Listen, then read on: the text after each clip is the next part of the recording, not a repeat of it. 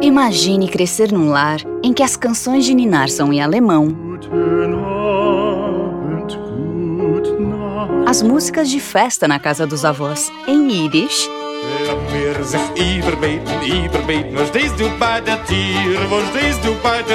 a escola em romeno Verbele principale din limba română sunt a avea și.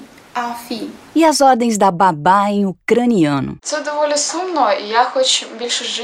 Essa polifonia linguística foi o berço de um escritor que acabou por escolher o hebraico como língua de escrita e que do silêncio fez nascer suas palavras. Subtítulo: O podcast do Calhamaço Clube de Livros. Escolher Aharon Appelfeld para começar 2022 no Calhamaço não foi a decisão mais fácil. Um autor pouco conhecido cá nos trópicos, que só tem três títulos publicados no Brasil e que é de uma linhagem literária meio difícil de traçar. Aliás, em termos formais, uma obra praticamente desajeitada. O texto é narrado em primeira pessoa por um menino gago, a ponto de raramente conseguir completar uma frase, e que ao longo da própria narrativa admite também ter dificuldade de escrita, mas que ainda assim é capaz de reflexões sofisticadas sobre a vida que o cerca, tais como: uma prece escrita não é uma prece, mas só a lembrança de uma prece, e ainda assim há nela algo de prece. Apesar disso, quando se lê, o que se sente é uma harmonia muito grande, mas só entendemos isso depois de aceitarmos um fato. A literatura de Appelfeld é uma tentativa de reconstrução. Sem entender ao menos um pouco da vida e dos tempos do autor, perde-se grande parte da obra. E se isso é verdade para quase toda a literatura, nesse caso, esse entendimento é essencial. Quem nos dá a conhecer um pouco da história e do mundo de Appelfeld são pessoas que conheceram e conviveram com o autor e falaram com exclusividade ao subtítulo. Luiz Krauss é autor, tradutor e professor de literatura hebraica e judaica na Universidade de São Paulo. É dele a tradução do livro Expedição ao Inverno, publicado pela editora Perspectiva e enviado aos leitores do Calhamaço Clube de Livros. Krauss também assina a tradução de Meu Pai, Minha Mãe, outra ficção de Appelfeld, publicada pela editora Carambaia. Para apresentar nosso autor, ninguém melhor do que seu tradutor. Toda a questão né, em torno desse escritor, Aharon Appelfeld ou Erwin Appelfeld, já começa por aí, né? já começa por essa questão do nome. E afinal, nada é mais nosso do que o nosso nome. Aaron Appelfeld, Aharon Appelfeld, cujo nome verdadeiro era Erwin Appelfeld, foi uma criança muito feliz, de uma família relativamente rica. E como era filho único, era muito ligado à mãe. Amava a mãe, que era uma mulher bonita e elegante. Eles viviam em um lugar em que a família falava alemão. E era um tipo específico de alemão. As pessoas que trabalhavam na casa falavam ucraniano. Com seus avós, que eram judeus, mais religiosos, eles costumavam falar em Yiddish. Então, ele teve essa mistura de línguas. Alain Elkan é jornalista, escritor e professor de literatura judaica contemporânea na Universidade da Pensilvânia. Aceitou nosso convite por uma simples razão: para falar sobre um grande amigo.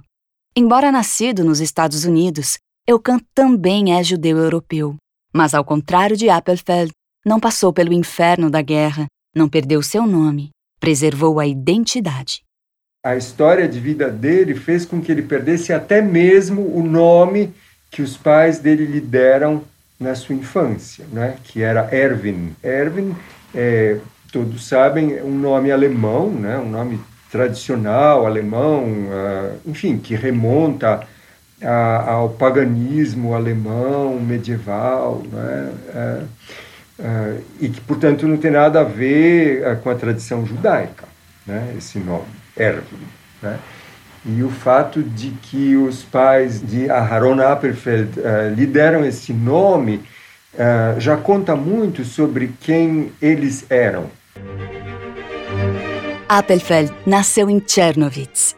Enquanto pertenceu ao Império Austro-Húngaro, essa região foi um lugar seguro para os judeus. Desde o reinado do imperador José II, os judeus passaram a ter liberdades civis, direito à propriedade e o direito de exercer qualquer profissão.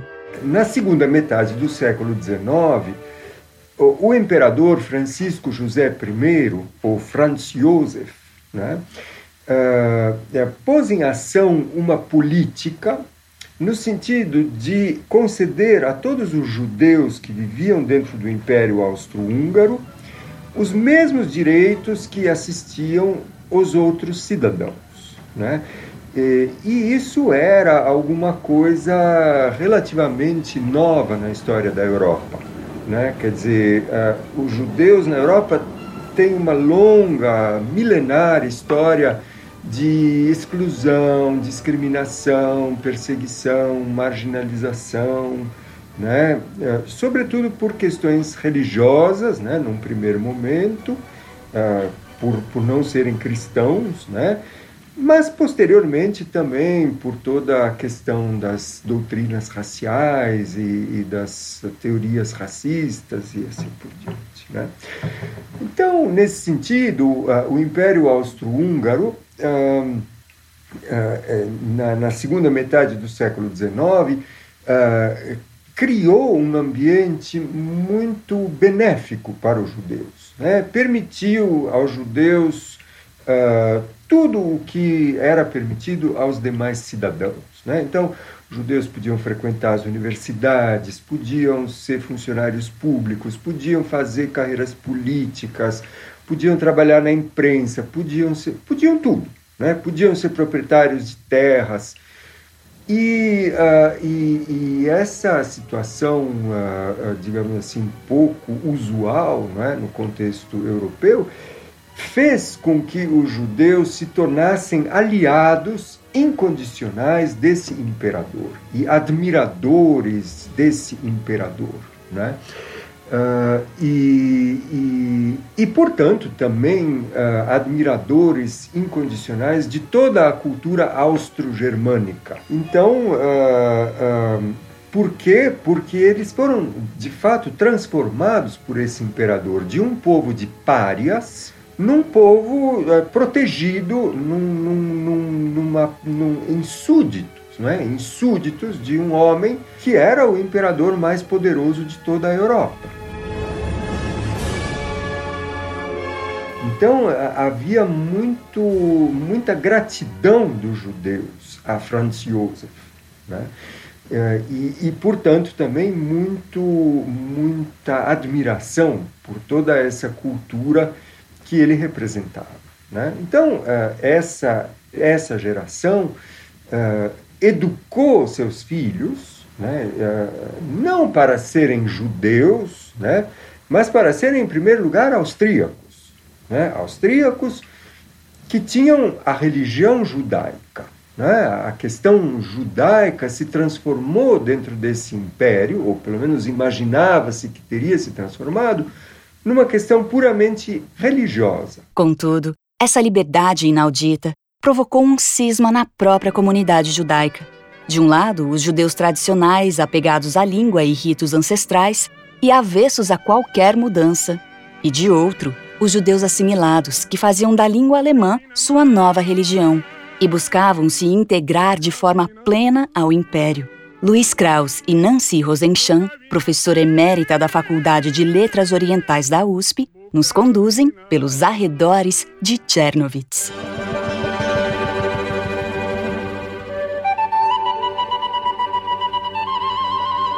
Essa cidade de Chernowitz, que, eh, que sob o reinado de Franz Josef era um grande centro de irradiação da cultura austro-alemã, nas fronteiras orientais desse império, né, na, na, junto já da fronteira russa, né, uh, junto já da fronteira do Império Russo, quer dizer, Chernovitz hoje é uma cidade da Ucrânia, uh, que naquela época era uma cidade a, a 10 quilômetros da fronteira entre o Império Austríaco e o Império Russo. Então, por questões estratégicas, né, no sentido de, de unificar o império, criou-se em Chernovitz um grande polo de irradiação da cultura austro-alemã. Fez-se de Chernovitz uma espécie de cidade colonial, uma Viena em miniatura. Né? E, a, e, a, e de fato se construiu ali uma cidade que é é, exatamente nos mesmos moldes de Viena, só que numa escala mais reduzida. O mesmo tipo de arquitetura, o mesmo tipo de traçado urbano e os, as mesmas instituições mantidas pelo império que havia em Viena. Então, um, uma grande casa de ópera onde se apresentavam óperas em alemão.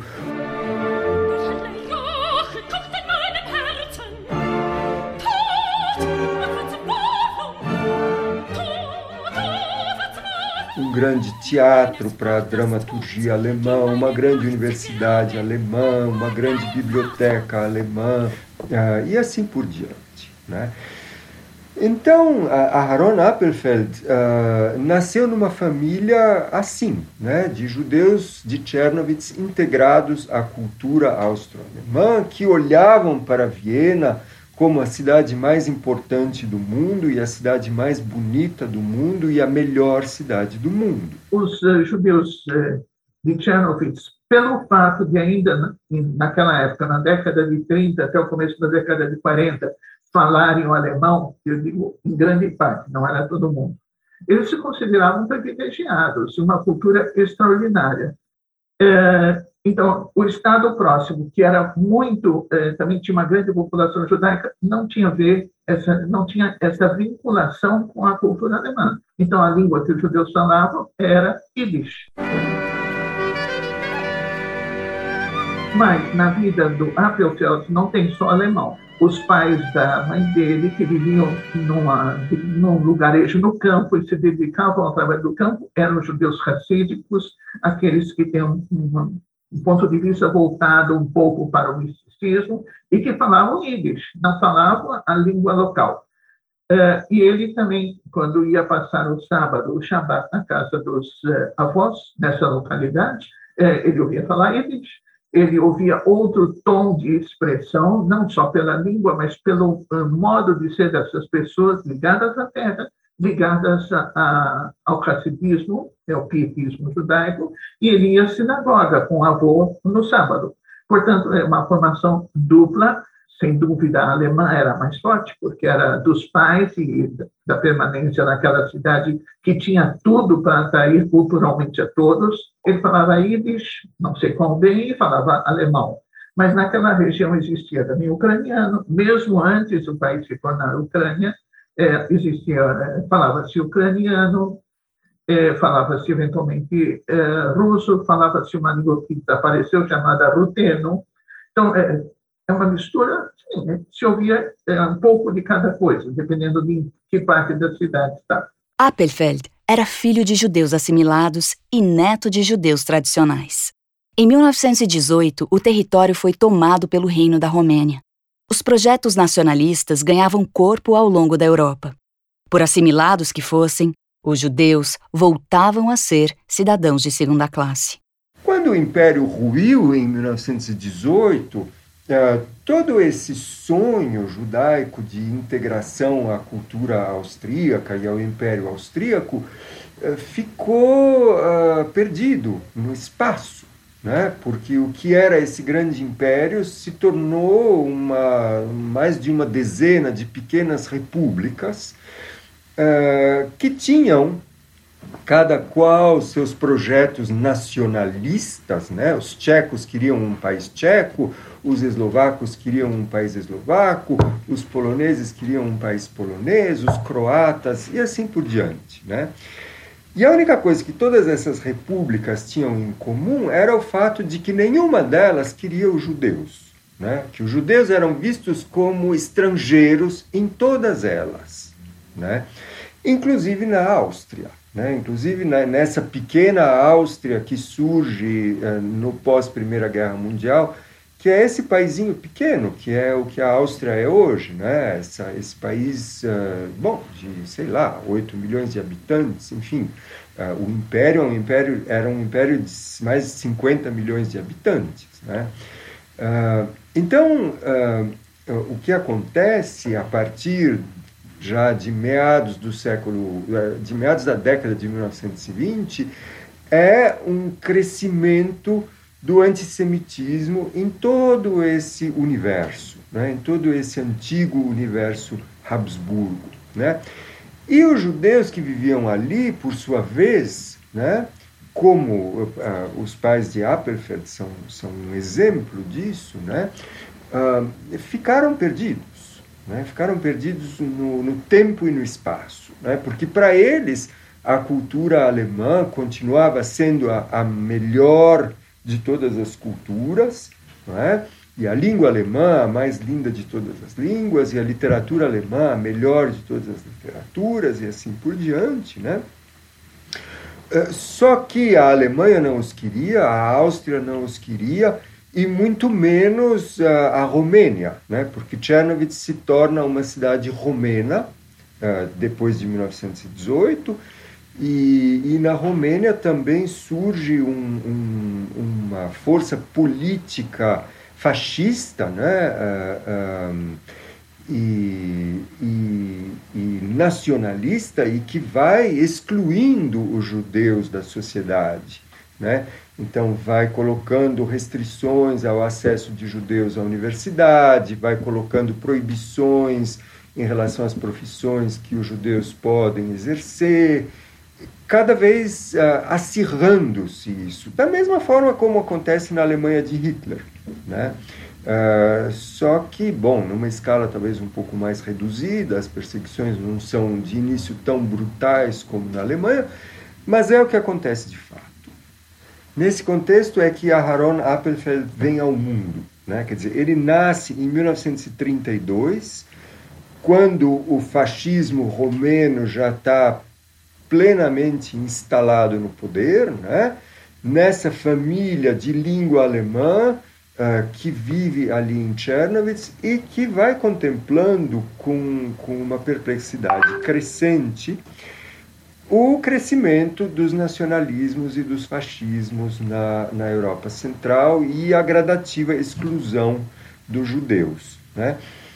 E, e, e, são, então, uma família particularmente desorientada, que, que não sabe muito bem qual é o seu lugar no mundo, para onde, onde deve ir, o que deve fazer. Uh, vivem, assim, numa, numa situação muito nebulosa, quer dizer, de um lado, muito apegados, obviamente, à sua própria cultura e à sua identidade austro-alemã, né? E de outro lado uh, vão se dando conta que essa que, que essa cultura já não tem mais lugar na Europa dos anos 1930. Então, uma, uma geração uh, também particularmente perplexa e, e desorientada, é, quer dizer, tomada por uma espécie de cegueira, incapaz de entender o que está se passando ali no mundo onde eles vivem, né? porque julgam o mundo a partir de um sistema de valores, que é o sistema de valores do humanismo europeu e do, do, do, do, do romantismo alemão, que se tornaram completamente anacrônicos. Quando Appelfeld nasceu em 1932, o processo já estava maduro e não tardou para que Appelfeld sofresse seus efeitos. Quando tinha nove anos de idade, de cima de sua casa de classe média, ouviu os tiros que mataram sua mãe e sua avó. Fugiu com o pai e foram levados a um campo de trabalhos forçados na Transnistria. Mas essa deportação é, foi também uma experiência muito, muito dramática, porque os judeus de Chernovitz foram deportados a pé, né, numa marcha forçada ao longo de uh, mais de um mês né? até chegarem a esse campo uh, uh, no que hoje é a Ucrânia, né? O campo se chamava Transnistria. E, e ele era um menino, um menino de oito anos de idade, Mas o pai dele era um homem muito forte e conseguiu carregá-lo nos ombros durante toda essa marcha. Né? Mas durante toda essa marcha ele viu também muitas crianças morrendo. Né? Muitas crianças que já não podiam mais e que então caíam na lama da estrada e eh, acabavam pisoteadas. Quer dizer, era, era um, um, um massacre, na verdade, essa marcha. Appelfeld conseguiu escapar do campo de trabalhos forçados e sobreviveu com a ajuda de ciganos, ladrões de cavalo, prostitutas. Trabalhou para o Exército Vermelho antes de chegar à Itália, de onde conseguiu emigrar para a Palestina em 1946. Finalmente, tinha uma nova pátria, mas sequer conhecia seu idioma.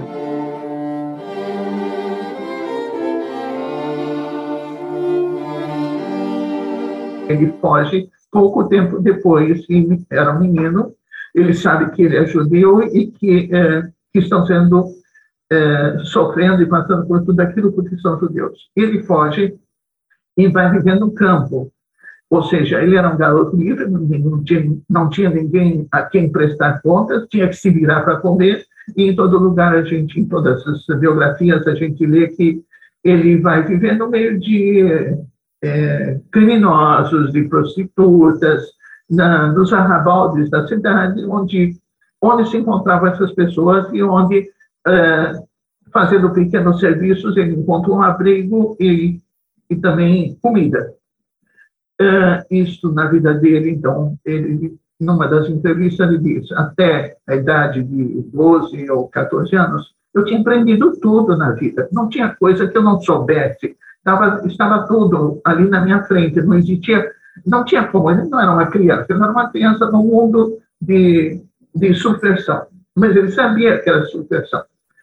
Uh, uh, mais tarde, ele foi uh, encontrado, eu falo encontrado, estava por ali no campo e foi agregado ao exército russo, que estava avançando, e ali ele acabou sendo um menino de serviços, ajudava na cozinha. E assim ele sobreviveu até praticamente o fim da guerra. Quando a guerra termina, ele é um, um menino de 13, 14 anos que já não sabe mais nenhuma língua direito, né? O alemão da casa dos pais, claro que ele entende, claro que ele sabe falar, mas é o alemão de uma criança de 8 anos. Quer dizer, ele sabe um pouco de romeno, ele sabe um pouco de ucraniano, ele sabe um pouco de russo, mas ele não tem uma língua própria, né? E essa angústia né, de não ter a língua é alguma coisa que está representada muito claramente nesse romance Expedição ao Inverno, né, cujo protagonista, Kuti, né, não por acaso é um menino gago, um menino gago que não consegue falar, é, não consegue falar porque lhe faltam as palavras. Silêncio, mudez, perturbação mental, existe a vontade na obra dele expressa das mais variadas formas. Afinal, se ele continuou escrevendo sobre isso, é que ele queria expressar isso e é o que ele conseguia trazer de mais importante da vida que ele tinha vivido. Ele não vai falar de ataques alemães, praticamente não vai falar de é, ataques russos, mas ele fala, na verdade, daquele universo que ele vivenciou até enquanto estava na Rússia. Quando acaba a guerra, ele vai se afastando dessa região, porque ele não tinha ninguém, ele não tinha onde morar, ele não tinha nada. E acabou sendo uh, levado para a Itália, como, conforme a região, foram levadas muitas pessoas, muitos sobreviventes. Todo mundo sem casa, sem poder voltar, sem ter para onde voltar. Na Itália, ele diz que ali foi acolhido, lógico, com outras crianças, é, numa igreja, é, e que aquilo foi um paraíso para ele. Davam aulas, ele estudou um pouco de francês, portanto, mais, mais adiante ele falou francês também, iam à praia, que mais que um garoto que não tinha antes o que comer e nem onde encostar a cabeça queria.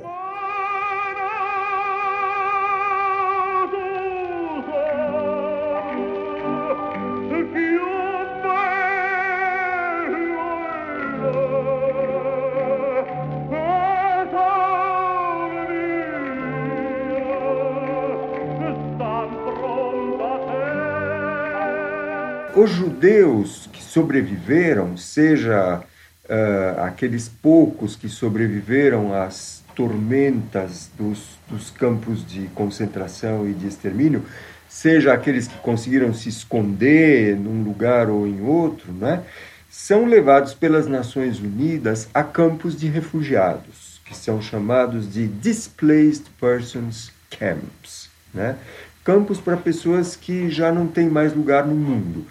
Porque esses, esses poucos que sobrevivem à guerra é, perderam suas famílias, suas cidades foram destruídas, suas comunidades foram dizimadas, é, eles não têm mais para onde ir, eles não têm mais referência, né? eles estão soltos no mundo.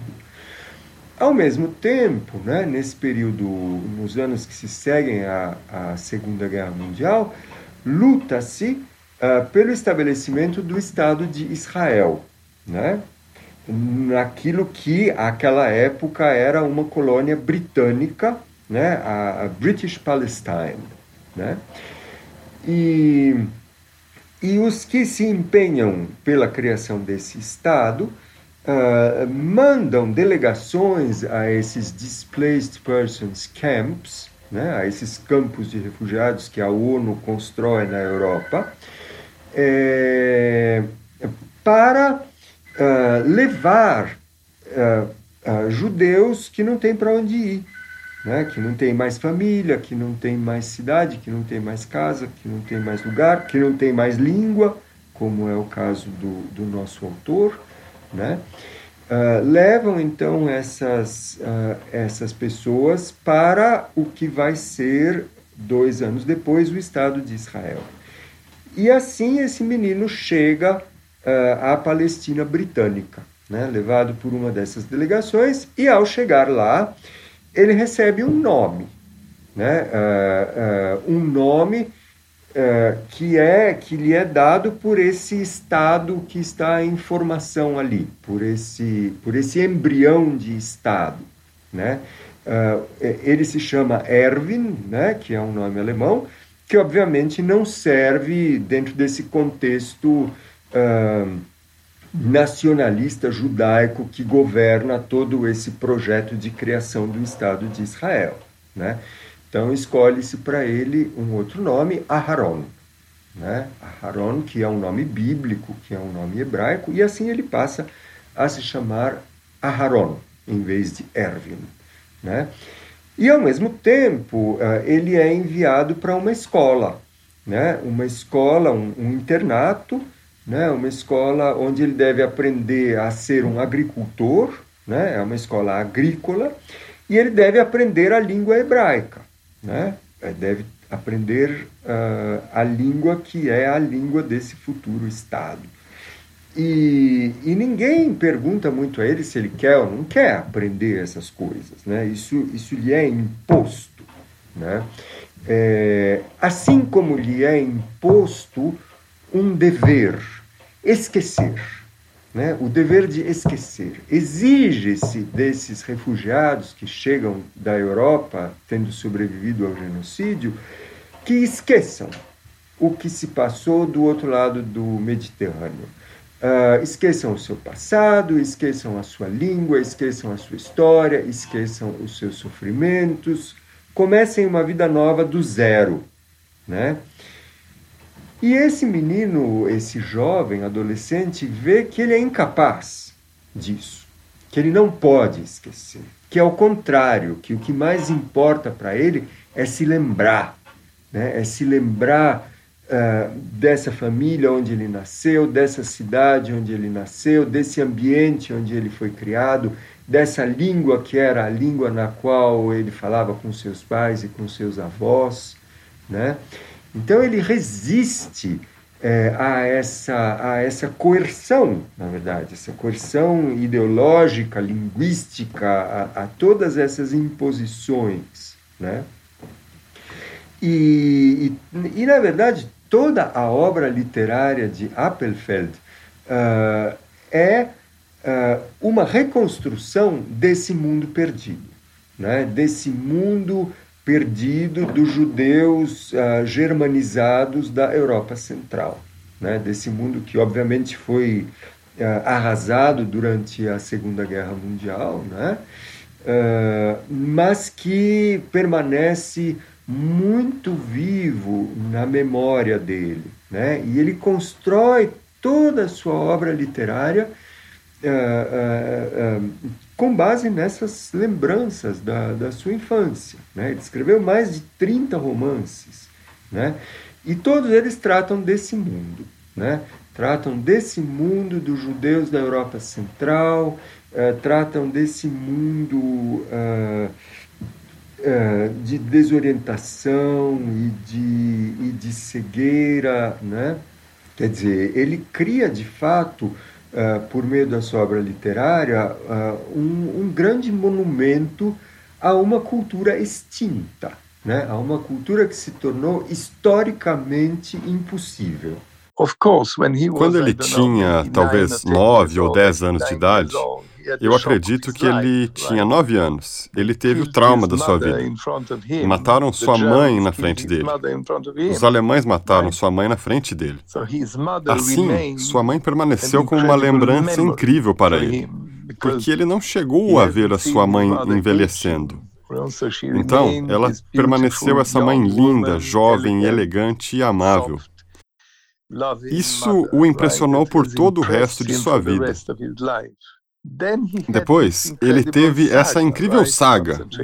Chegou no campo de concentração, fugiu à floresta, as prostitutas, o exército russo, a longa viagem para a Itália, até chegar em Nápoles. E lá, outra vez, em Nápoles, há esse livro fantástico, no qual ele descreve o fato de que ele foi levado, ainda menino, que precisava se preparar para ir para Israel. Para isso, estudou agricultura, praticou ginástica e todas essas coisas. E por outro lado, havia essas pessoas, essas chamadas pessoas deslocadas, pessoas que não queriam se adaptar. Pessoas que gostavam de jogar, de beber conhaque, só falavam em Yiddish ou em seus próprios idiomas. E ele, desde criança, se sentia atraído por essas pessoas. Era uma espécie de ternura por essas pessoas que não queriam mudar. E por que deveriam mudar? Ele entende profundamente o fato de que elas não irão ser bem-sucedidas, mas mesmo assim, ele as ama. Então, ele emigrou para Israel, passou pelo exército e chegou até, o que é incrível, considerando quem ele é, chegou a dar aulas de tango, o que é uma coisa inacreditável, entende? Sabendo o tipo de personalidade que ele tinha. E no começo, ele estava meio perdido, sabe? Ele fumava muito, bebia muito conhaque. Ele estava meio desencaminhado. É por isso que ele entende tão bem, mesmo nos seus livros, essas pessoas meio perdidas. Mas então, ele muda, se torna professor, se casa, tem filhos, e ele se adapta a esse novo mundo, onde ele forma sua família. Mas permanecendo, de alguma forma, um judeu da diáspora, porque ele é profundamente judeu. Mas ao mesmo tempo, em sua alma, em sua escrita, em sua mente. Como eu disse anteriormente, ele permanece um cidadão de Chernovitz. Você está ouvindo o Subtítulo, o podcast do Calhamaço Clube de Livros. Hoje estamos falando sobre a vida e a obra do escritor israelense Aharon Appelfeld que escreveu o livro Expedição ao Inverno, enviado em janeiro de 2022 aos assinantes. Para assinar o Calhamaço, basta acessar www.calhamaço.com. Shahaf Dekel é uma cineasta israelense que entrevistou Appelfeld pouco antes de seu falecimento em 2018. Ela nos conta como conheceu o autor. Tudo começou porque eu fiquei instigada e fascinada por sua técnica de contar histórias. Minha intenção era de aprender com ele e tentar adaptar sua maneira de contar histórias para o audiovisual. Eu estava muito nervosa porque eu estava deslumbrada. Estava muito nervosa sobre o que dizer e querendo dizer as palavras certas, porque afinal ele era tão preciso com as palavras.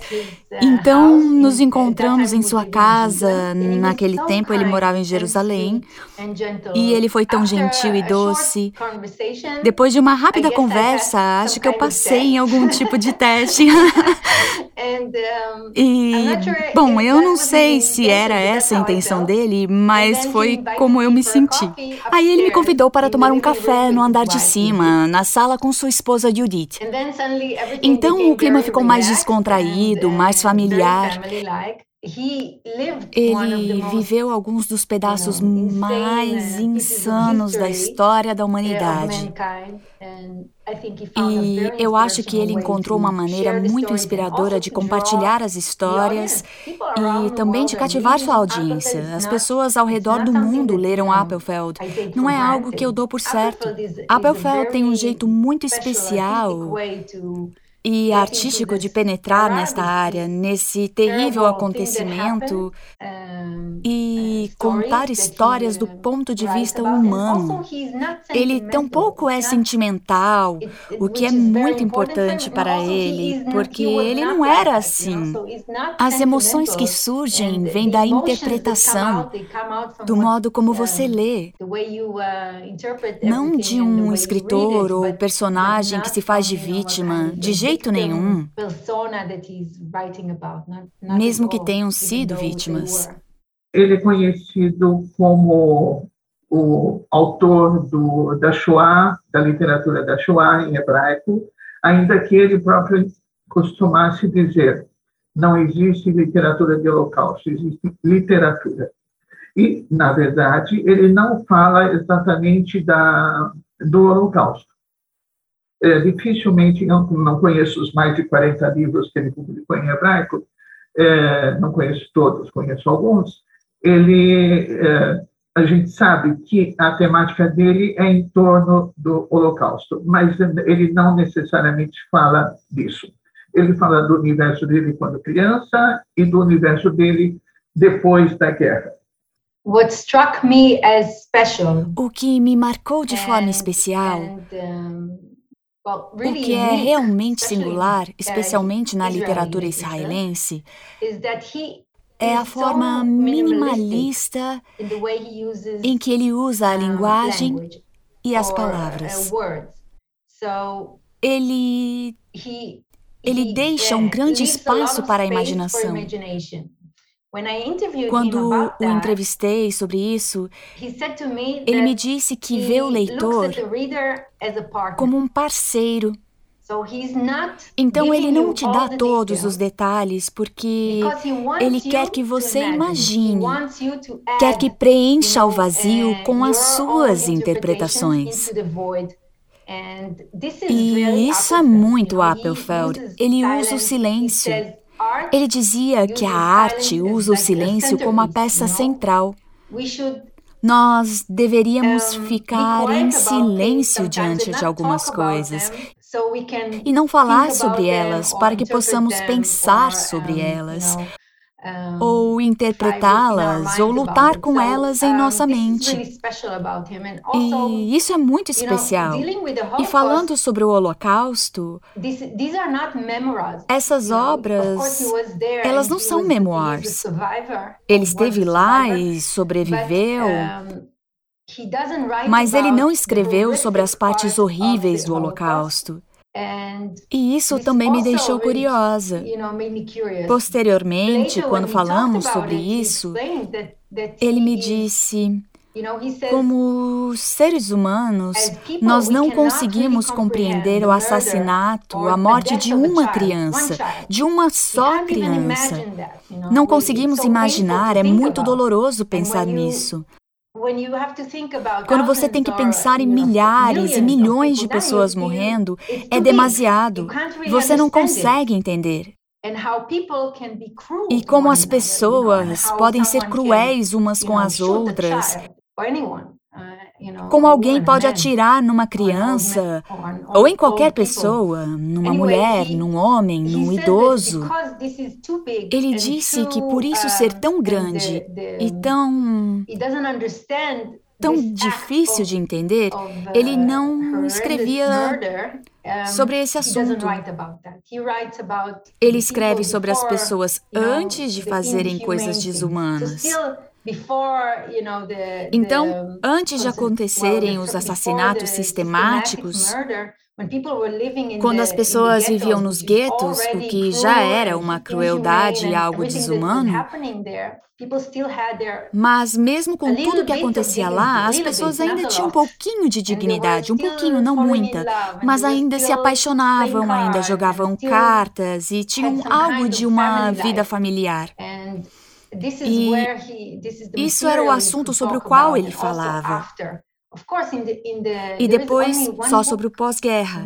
Ele tem apenas um livro de memórias, que é realmente difícil de ler. Mas seus outros livros não são sobre isso. Fala sobre essas coisas, mas nunca toca no fogo. Você sente o que está acontecendo, mas não é algo que está escrito. Eu acho que, uh, que esse livro e que a obra de Apperfeld, de um modo geral, não é?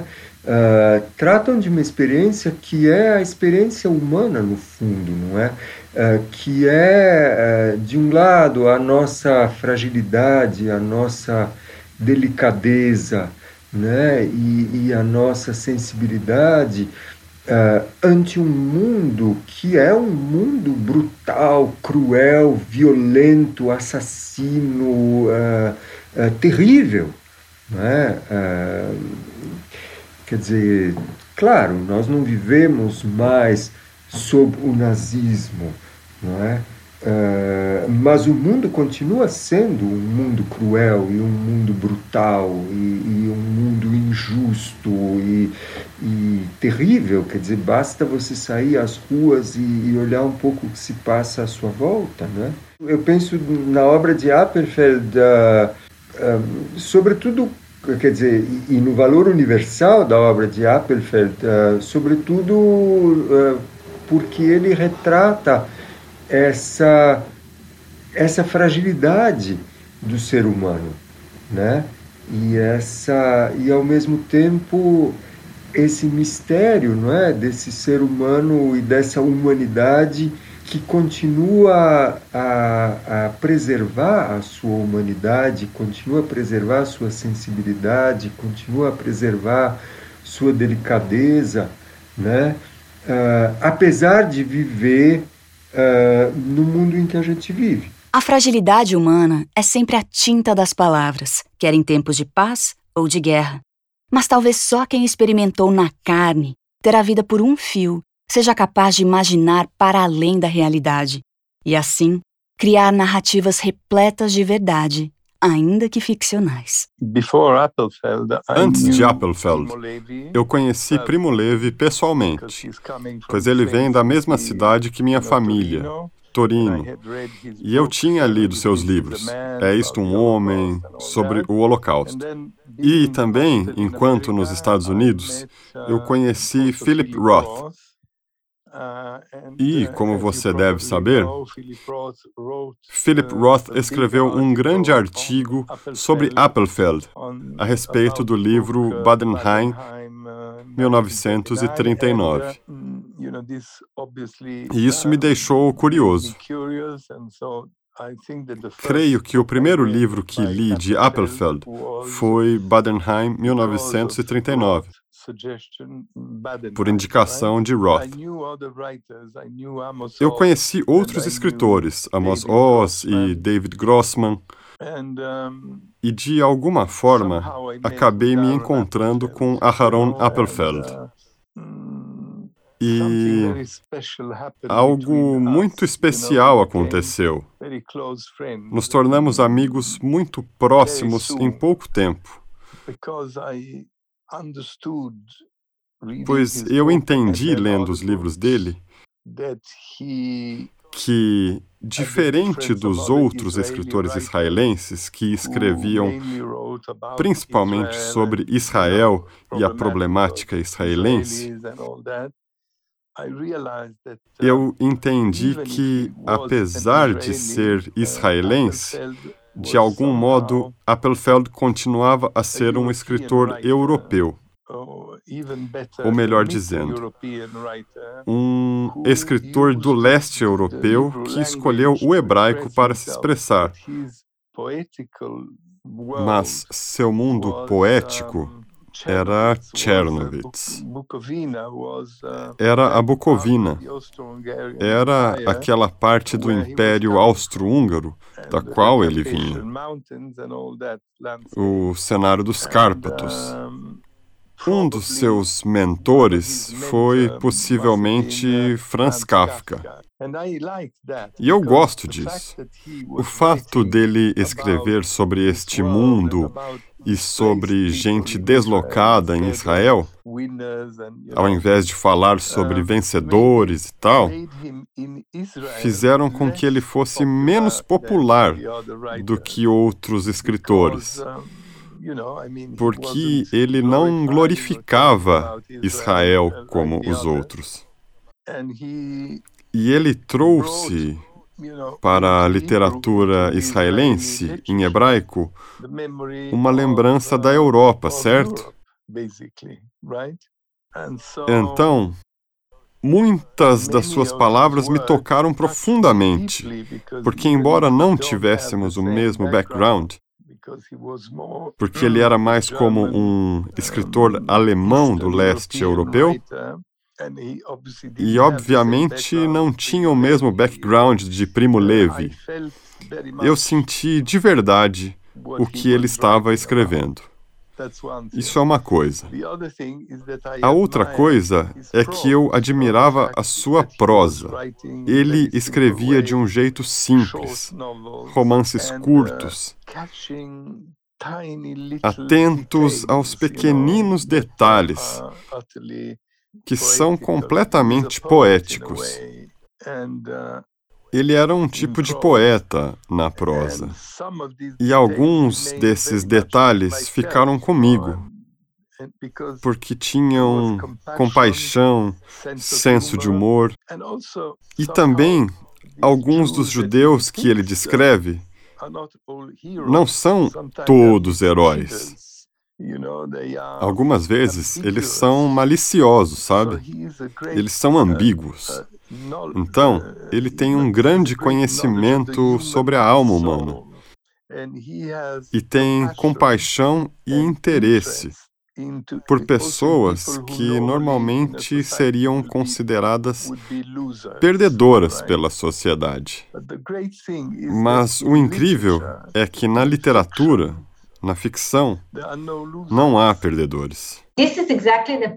E este é exatamente o poder de Appelfeld, porque quando você lê, encontra uma pessoa que talvez seja não tão importante assim, mas de fato é, e eu acho que a vida é um pouco assim, e é isso que ele está tentando dizer, que todo mundo, os pequenos e os grandes, todos tiveram essa imensa experiência no Holocausto, e também nós, todos nós em nossas vidas, podemos ser muito pequenos, mas podemos ter grandes vidas e grandes momentos.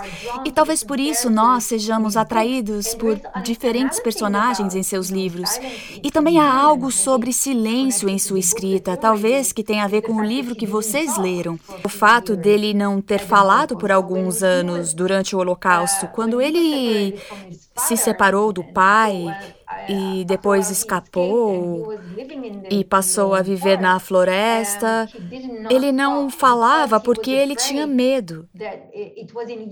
Ele estava na Ucrânia, mas não era ucraniano. Ele sabia ucraniano, mas tinha medo de que seu sotaque não fosse preciso e tinha medo de que descobrissem que ele não era nativo. Então ele não falou por anos. E foi apenas quando ele veio para Israel, ou talvez um pouco antes de vir, que ele começou a falar e foi muito, muito difícil para ele falar. E o que ele me disse na entrevista foi que o silêncio que ele impôs a si mesmo o ajudou a sobreviver, mas também o ajudou a, a aumentar sua sensibilidade para ouvir e enxergar as coisas. Ele era capaz de detectar quem era perigoso, quem poderia ajudá-lo, como um animal, sabe? Foi muito difícil para ele começar a falar, e creio que isso também está em seus livros. Você entende como ele aprendeu o hebraico quando chegou em Israel e como desenvolveu sua própria linguagem. E outra coisa é que, naquela época aqui, ninguém queria ler livros sobre o Holocausto. Os sionistas que estavam aqui estavam construindo a nação, estavam tentando ser fortes, sabe? Israelenses. Eles estavam tentando se desvincular do Holocausto, da imagem de vítima, de serem as pessoas que foram ah, assassinadas da forma que foram. Então, eles não queriam ouvir sobre isso, eles não queriam ler sobre isso. Mas ele insistiu, e isso é interessante. Appelfeld tem sua própria voz, sua própria maneira, não apenas de contar uma história como, um, como que eu vou dizer, é um tipo de verdade. e cada criador precisa ter algo com o qual possa se conectar, algo que você entende e possa compartilhar e impactar em sua manifestação artística pessoal. E essa era a sua maneira de se conectar com sua, ele os chamava de tribo, sabe, com a sua família, com as suas raízes, com a sua história e colocar para o mundo algo que qualquer pessoa pudesse entender. Mas só quando isso vem de sua verdade pessoal, de algo que você conhece. E ele insistiu nisso, mesmo sendo difícil naquela época. Mas Appelfeld era diferente. Ele era um escritor israelense que escrevia em hebraico. O que Dublin era para Joyce, Chernovitz era para Appelfeld. Isso acontece com muitos escritores. Joyce passa a vida inteira exilado em Trieste, em Zurique, em Paris, mas ele só escreve a respeito de Dublin, certo? Ou outro autor judeu-italiano, muito famoso, Giorgio Bassani. Ele mora em Roma, mas só escreve sobre Ferrara.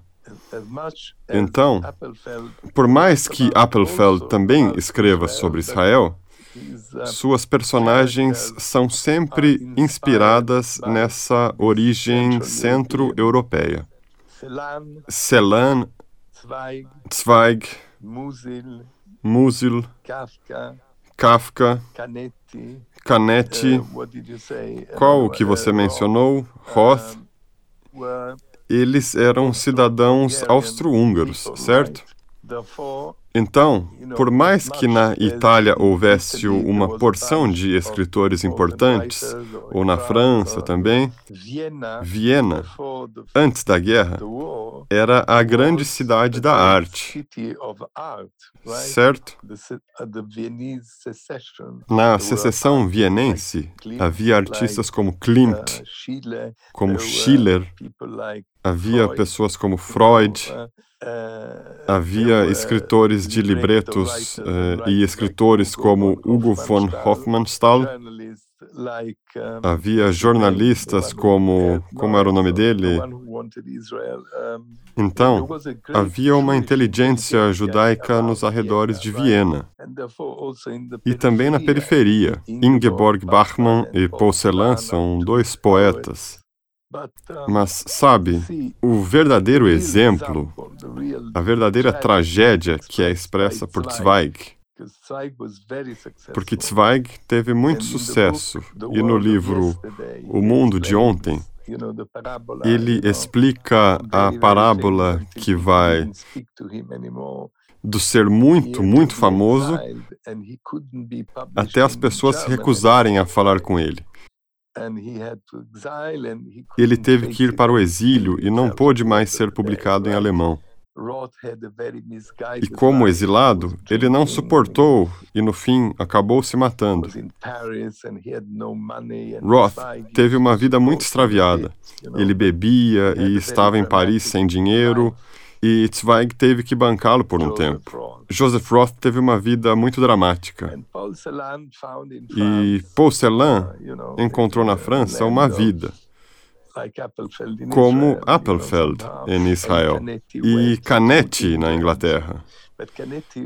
Mas Canetti escreve algo que retrata exatamente o que eu te falei sobre o silêncio. Ele diz: eu amo pensar em alemão, enquanto todos à minha volta falam inglês.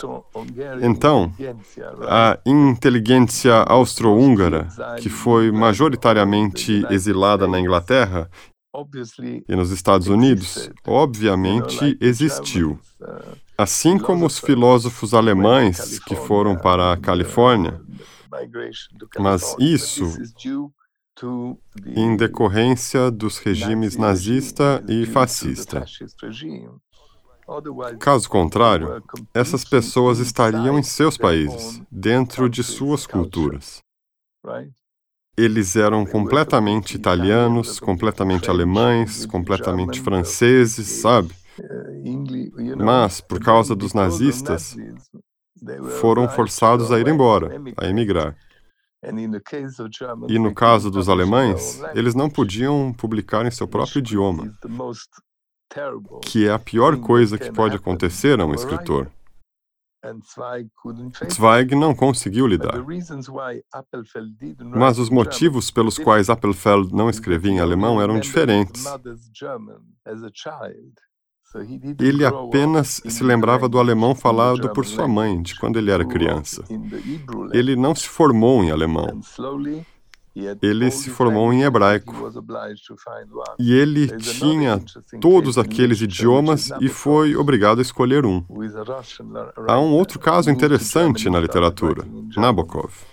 Ele foi um escritor russo que se mudou para a Alemanha e começou a escrever em alemão.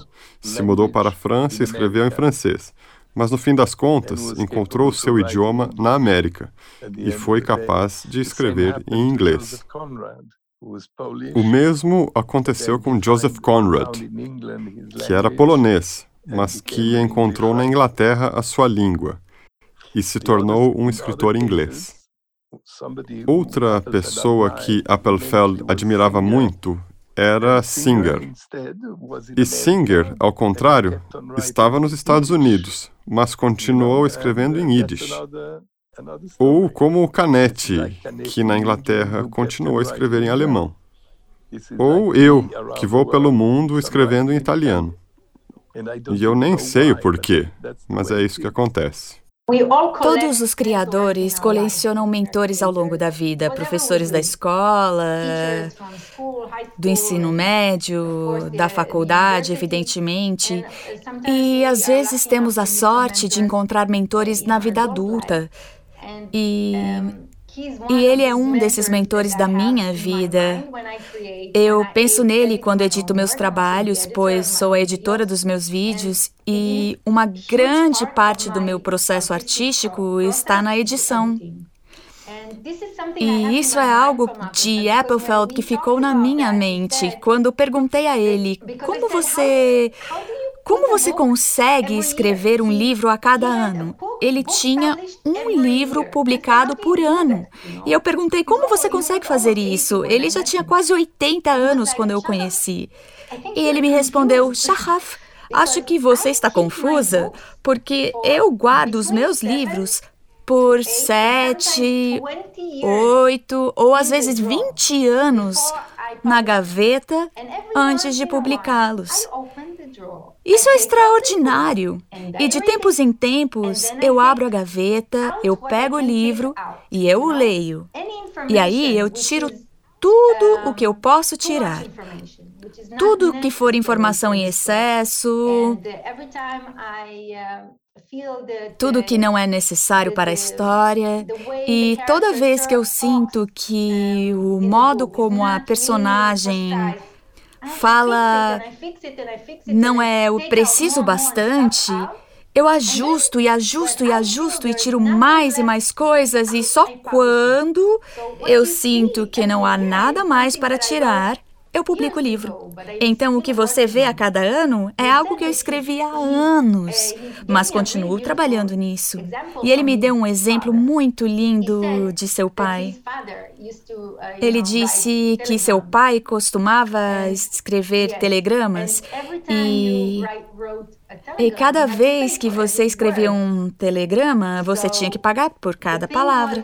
Então, a questão era como escrever uma mensagem com menos palavras e ainda traduzir o que você quer dizer. Dentro da tradição religiosa judaica, o que existe de mais sagrado são as palavras. É um livro, é a Torá. Na vida de Appelfeld, né? E, e, mas também num outro nível, em toda a história judaica, né?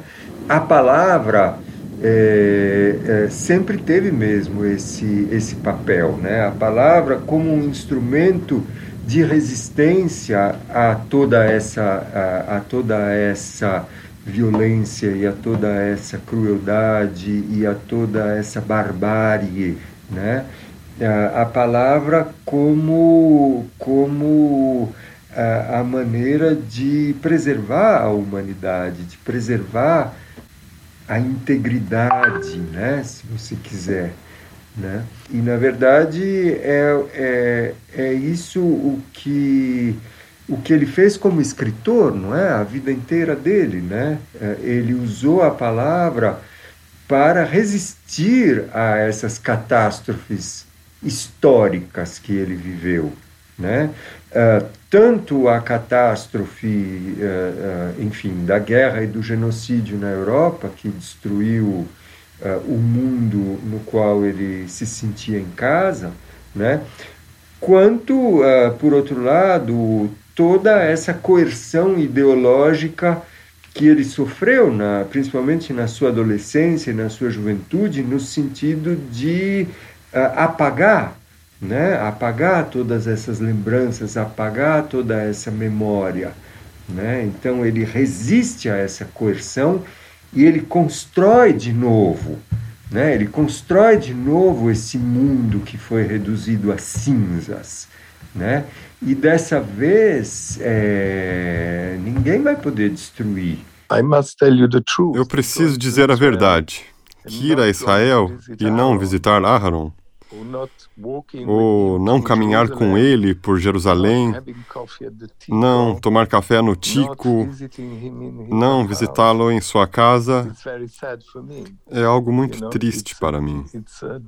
É uma Jerusalém diferente, porque ele era uma pessoa muito especial na minha vida. Literatura é arte e ele falava dela como arte. Há momentos, e eles podem ser muito, muito curtos. Há um momento em que ele descreve em que está fugindo e ele encontra uma macieira.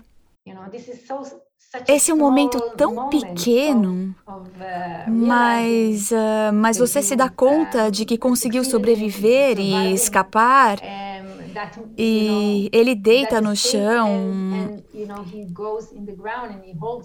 e segura uma maçã e, e de novo, Appelfeld é tão incrível descrevendo este momento que você sente que está com ele naquele momento e é tão forte. Uh, isso é o assombroso poder das palavras.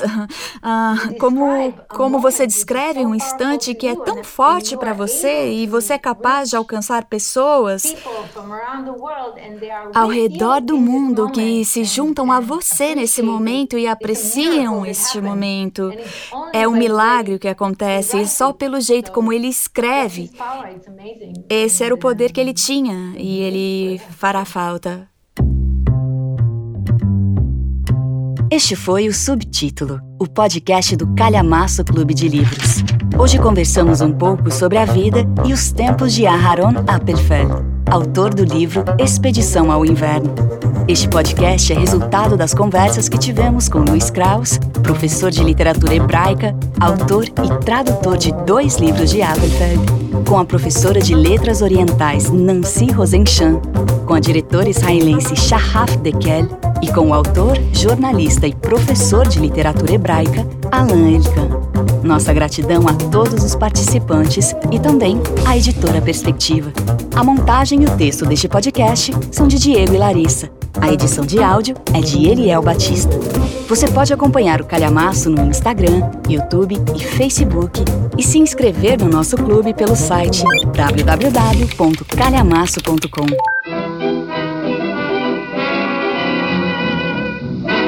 O subtítulo fica por aqui, mas no próximo episódio vamos trocar de ares e tocar as areias escaldantes do deserto do Mojave. A gente se encontra em breve. Tchau! with our noses in the air, high hats and colored collars.